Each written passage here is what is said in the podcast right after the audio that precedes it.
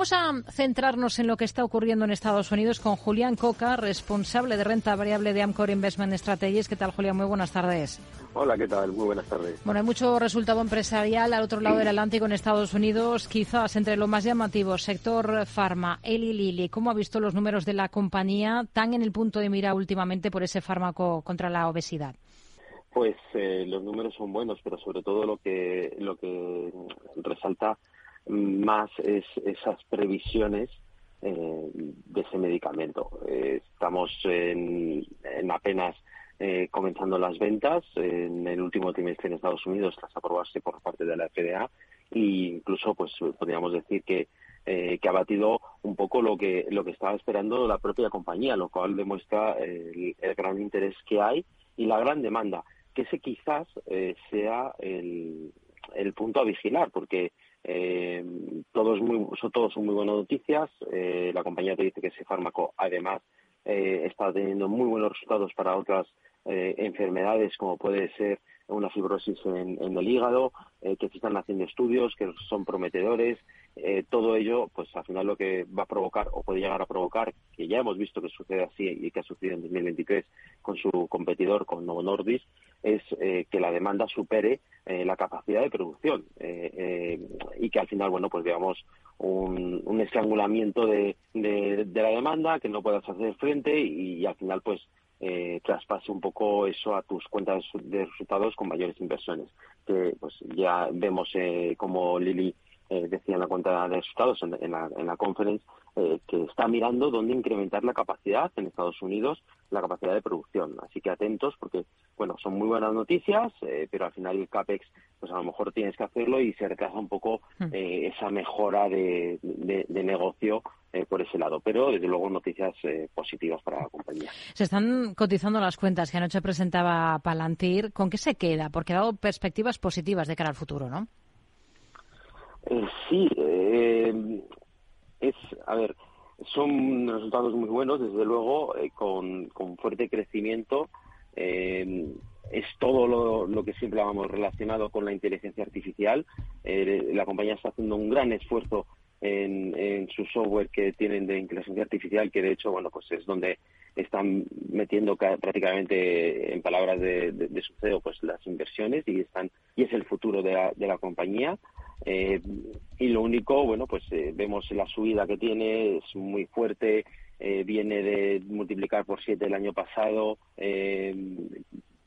al final, es lo, un poco lo que nos encontramos es cómo cuantificar o cómo, cómo valorar el potencial que tiene la inteligencia artificial. Bueno, pues es lo más difícil y nosotros esto pues nos hace ser un poco más cautos, no, no con Palantir, sino mm. en general con, con todas las compañías que, que, bueno pues que se centran solamente en eso que tienen o que se están centrando en eso y que no tienen otras cosas eh, más allá de o que no tienen un negocio tan claro eh, como puede ser Nvidia que eso sí pues estamos hablando de los chips o de ASML aquí en Europa con la con la fabricación de las máquinas para hacer esos chips pero eh, cuando ya entras más en el lado del software pues es, es más difícil esa cuantificación hmm. y por lo tanto seríamos más cautos más allá de eso pues por ejemplo la parte de, de gobierno se, se va ralentizando eh, de los acuerdos o de los contratos con, eh, con, eh, con, gobiernos y que además pues ya hemos visto en ocasiones como esos contratos pues tenían pues siendo menores o desaparecen o se retrasan y la compañía pues es algo más agresiva en esa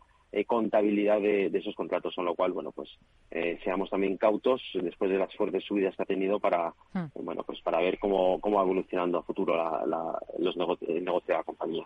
Hoy está disparada la cotización de, de Palantir con repuntes de más del 28%. Hay otros títulos en el punto de mira, por ejemplo, todas las compañías chinas que cotizan en Estados Unidos. Estoy hablando de Alibaba, de JD.com, de Pinduoduo. en medio de esas medidas que está tomando el gigante para intentar frenar la caída de las acciones de China. Entre esas medidas, por ejemplo, eh, se está persiguiendo poner restricciones a la operativa en corto. También hay promesa del Fondo Soberano de aumentar aún más las participaciones en fondos cotizados de bolsa. Em, todo esto mm, después de ese mal desempeño que viene registrando la bolsa china, eh, no solo en este 2024, también en el ejercicio anterior. Ahora, con tanto ruido negativo sobre China, ¿puede ser el momento para invertir en este tipo de compañías? Pues eh, para nosotros lo que sucede con China es sobre todo, eh, como bien decías, un problema de sentimiento. Eh, a nivel económico vemos como la economía china va recuperando. De hecho, la parte de servicios está bastante está bastante positiva.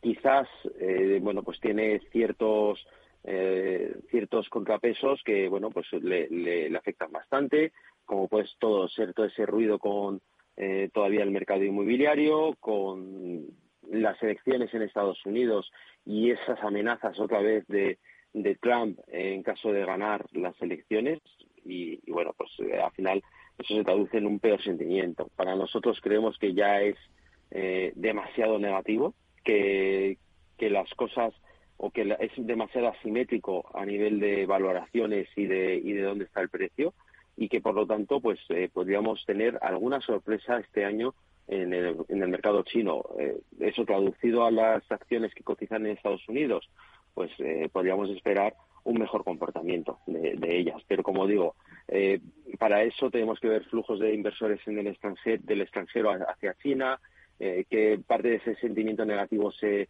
se elimine. Quizás, como bien decía, si el gobierno toma medidas, como ha anunciado hoy, que, se van a reunir el presidente con, con bueno, lo que sería allí la, la organización del mercado de valores para, para analizar la situación, pues quizás eh, se aleje eh, o se reduzca ese sentimiento negativo y tengamos mayores subidas. Pero hay que ser cauto. Si eres muy agresivo, puedes tener, como digo, pues valoraciones de compañías como Alibaba eh, tienen crecimiento y están cotizando a unos PERES de, casi value, muy, muy bajos, de un dígito. Eh, para nosotros eso no es normal tampoco. Es, como digo, más un tema de sentimiento y por lo tanto sí que creemos que se puede aprovechar esa situación. Tenemos resultados al cierre de más compañías, por ejemplo, Ford. ¿Qué espera del gigante automovilístico? Pues esperamos que sean buenos. De hecho, ya hemos ido viendo eh, alguna compañía como General Motors eh, o incluso aquí en Europa también Mercedes que presentaba antes de tiempo. creemos que el sector en general está en un momento eh, bueno, con, con, mejora de márgenes, eh, concentrándose cada vez más en, aquello que, están viendo con más claridad, que es todavía, eh, bueno, pues ajustar un poco los precios de los coches eléctricos, reducir la, la producción de estos ante la caída que se está viendo en la demanda, porque el mercado, bueno, pues todavía se tiene que se tiene que adaptar eh, a, las infraestructuras también son necesarias y eso provoca al final pues que, la gente no quiera comprarse tantos eléctricos y no está claro qué es lo que va o qué es lo que va a suceder a nivel legal dentro de cinco años o dentro de, diez eh, a nivel a nivel global y, por lo tanto, bueno, pues eh, vemos cómo están ajustando para mantener márgenes, para mantener la generación de caja y creemos que Ford pues va a presentar, o esperamos que presente buenos, buenos resultados porque el mercado está fuerte, hmm. en Estados Unidos también, y, que los márgenes siguen siendo eh, positivos en, un entorno donde los precios han subido, pero que las compañías han sido capaces de trasladar esa subida a los, a los clientes y que todavía estamos dispuestos a. Una pincelada sobre Spotify, Spotify que cotiza en Estados Unidos. Em, eh, vemos que hoy están impulsadas con fuerza sus acciones. Entiendo que gracias a esas cifras récord de usuarios y suscriptores premium que ha anunciado la compañía. ¿Le convence el valor? Eh, convence un poco los números. Es cierto que que son, sobre todo por el lado de, crecimiento de suscriptores, buenas noticias. Eh, y también son buenas noticias el hecho de que, eh, a pesar de que los ingresos se quedan por debajo, el, equipo directivo está muy centrado en mejorar eh, la eficiencia de la compañía vía reducción de costes y además también son, o están ganando en dinamismo a la hora de subir los precios de suscripción, que bueno, pues que al final es, es donde más, eh, o la fuente mayor de, ingresos para la, compañía. Y eso sí que les va a permitir a futuro pues mejor, mejorar un poco eh, los márgenes de, la compañía. Pero más allá de eso, pues para nosotros eh, existen riesgos de competidores, valoraciones ajustadas, en un entorno donde pues tienes incertidumbre todavía con los tipos de interés y preferimos estar mm, presente en otro tipo de compañías o en otros sectores que ofrecen pues bueno unos crecimientos también altos de, doble seto dentro del segmento de growth hmm. pero eh, con, con, más claridad o con menos menos volatilidad podríamos decir. Julián Coca responsable de renta variable de Amcor Investment Strategies. Gracias. Muy buenas tardes. Un placer. Adiós. Buenas tardes